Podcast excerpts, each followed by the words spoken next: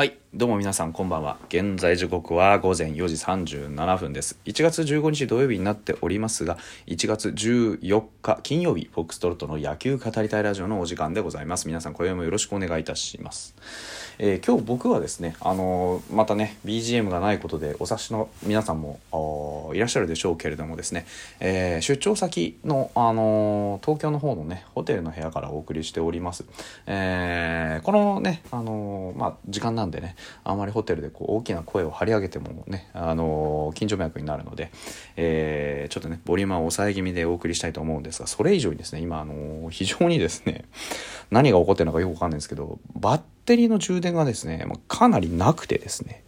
で、今多分5%のところをギリギリでね、徘徊しているという状況なんです。で、なんでかわかんないんですけど、なんかこう充電の関係が良くないのかわかんないですけど、あの、ホテルってね、最近のホテルは、あの充電のコードって置いてあるんですよ。で、コードね、つないで、で、僕は、あ、充電なくなってきたなと思って、そのコードを借りてつないでですね、20分放置したんですよ。と、一旦ね。で、まあ10%ぐらいにはなるだ。10%ぐらいになればね、あの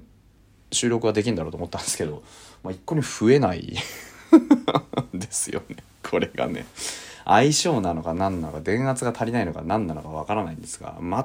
く充電が増えなくてですね今わざわざ持参したパソコンにねコンセントをつないでですねそのつないだコンセントをコンセントをつないだパソコンにですね USB ケーブルをつないでですねでそこから充電を取るとか意味のわからないことをしているんですがそれでもですね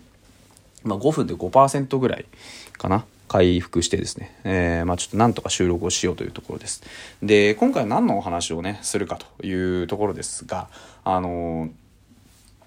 まあ、あの、ラジオトークのね、ハッシュタグ追ってる方はもしかしたらあのご存知かもしれないんですけれども、今、あの、ザボさんね、あの僕のお友達で、えーザボさんという方がね、いらっしゃいまして、えっと、うんと、ラジオトークだと何やってるんだ？うんと、ベースボールカフェキャンチューセイ。ん？あとなんだ？とかね、いろいろ、あの、たくさん番組もら持ってらっしゃるんですけれどもね。で、その方がやられている、えっと、2090円という企画があります。2090円という企画はですね、3分で、あの、お題について話すってていうね、その話で、今回のその偽求人的3分間のテーマっていうのは理想の4番を語ってくれという話なんですけども、まあ、あの案の定ね、この時間見れば分かると思うんですけど、僕、あの、3分で語れないのですよ。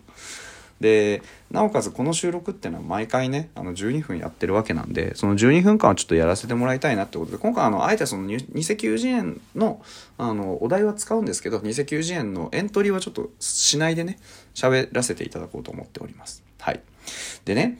あの、皆さん理想の、あの、まあ、4番っていっぱいいると思うんですよ。長嶋茂雄とかね、えー、王貞治とかね、松中信彦とかね、あと、あの、なんだ、えっ、と、そうだな、和田和弘とかね、えー、あと誰ですか？柳田悠岐とか、中田翔とかね、いっぱいいると思うんですけど、まあ、あの、上げればキリがないんですよ。全く。うん。あの、で、なおかつ、その、対象っていっぱいいるわけじゃないですか。だから、逆にどんなね、あの、チームでも当てはまるというよりかは、このファイターズ、僕の応援しているね、日本ハムファイターズで、今いる中でどういう、あの、選手を、こう、置きたいかということをね、ちょっと考えてみたんですけど、あの、先に結論を述べると、ファイターズ的4番打者像っていうのは、もう僕はあの今シーズンビッグボスが何て言うかっていうのは、まあ全く考えないで、僕が指揮官だったら今のファイターズで誰を、あの4番に置くかっていうところを考えさせていただいて。で、結論を出すと、まず、あの、ワンボーロンを置きたい。で、理由がいくつかあるんですよ。でワンボーロンね、残留していただきました。あの、去年、まあ去年っていうか、まあ今シーズンって、まああえて言いますけど、今シーズンのワンボーロン、だいぶね、あの、これまでのシーズンに比べれば、非常に、えーその能力の一端っていうのは垣間見れたと思うんですよ。特に、ストレートに対する力強さ。あ捉える能力、飛ばす能力に関しては、今、このチームの中でもかなりのものを持ってると思うんですよ。で、えー前のね、3シーズンを我々は知っているから、計算がある程度立つ。っていうのが1点。そしてもう1点、その、もう1点が今言った直球への対応力が、やはり肝になってくるかなとであの新外国人のね方々あいくつか取りましたけれどもその方々はねやはり5番以降をちょっと打ってもらいたい。なんでかっていうとまず未知数であるということとどんなにあのいいバッターであっても日本野球にアジャストするためにはやはりそれなりの、うん、と打席数っていうのを確保しないといけない。この2点がありますよね。うん。ですから、あのー、そういった選手にねまずど真ん中をいきなり任せるってことはファイターズ的にあまりやりたくはないはずなんですよね。で僕が指揮官であったとしたならば本当にそういうふうに考えて、まあ、6番以降5番6番のねあたりにまず新外国人を使っていきたいなというふうに思うんですよ。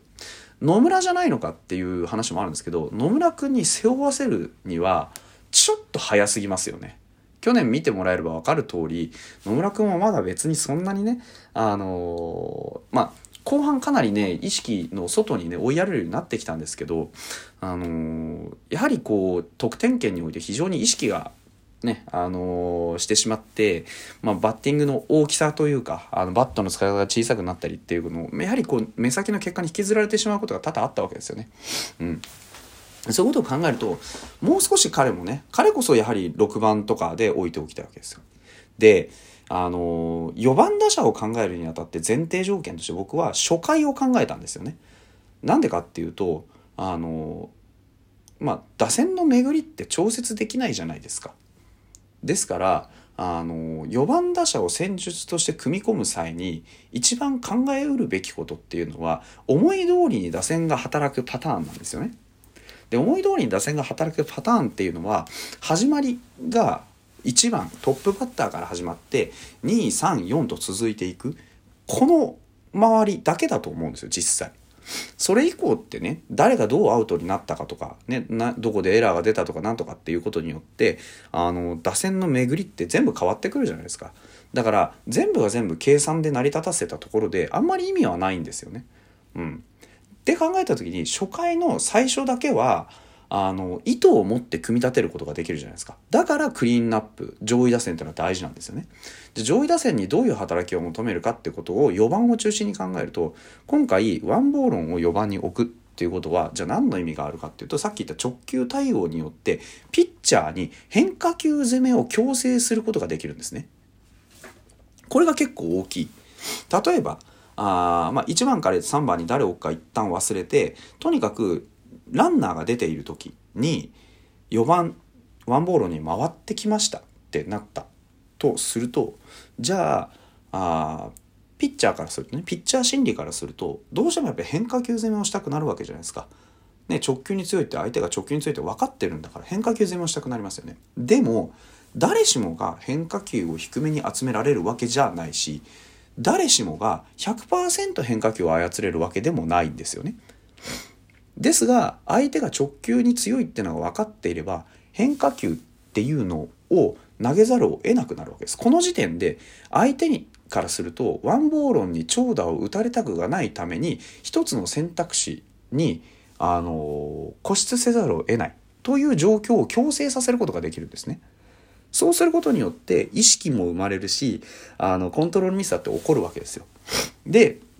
ワンボールも別に変化球がめちゃくちゃ打てないわけじゃないじゃないですか。で、その中にある数少ないストレートを狙い撃ってもよし。で、変化球が甘く入ってくるのを待つのもよしですよ。ですから、あのー、状況が整うこと、つまり得点圏にかかわらずランナーがいるところで長打警戒をする。ワンボールに対して。となれば、変化球攻めを相手はせざるを得ないっていうところまでをあの戦術として強制できるんですね。こっち側のこう行動でによって、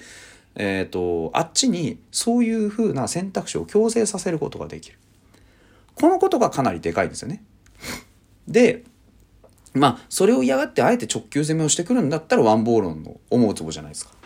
でそうならないように変化球を散らしてくるっていうんだったらそれはそれで相手のねあの相手にとってはそういう選択肢を取らざるを得ないという状況を作り出せる。でそうするために例えば3番に近藤健介を置いて、ね、近藤健介は長打もありますしで、えーと、出塁率も高いですそうすると近藤健介が前にいるだけで、えー、ワンボールの前にランナーがいるパターンっていうのが多く作りやすいですよね。で、さらにその前にね、出塁率の高そうな選手、それから出塁した時に得点圏まで行けそうな選手、例えば磯端ですとか、ね、出塁率の他に高い選手、誰がちょっとわからないですけれども、で仮に上川端でも置いときますかっていうようなね、ことを考えていくと、まあ、結構な確率で、ワンボールの前にランナーを作るっていうことが、初回は可能なんですよね。1から3番に出塁に特化した選手を3人置くことができれば3人のうち誰かはまあワンボールの前にランナーして置けるでしょう例えばそれがね何らかの要因によって2人続いた場合にはランナーが1、2塁とか2、3塁の可能性もあるわけですよね。そうなった時にじゃあワンボールを迎えました。で変化球を使うしかないという状況を起こすことができる。これがねやはり強みがあるっていうことの一番のメリットだと思うんですね。これがね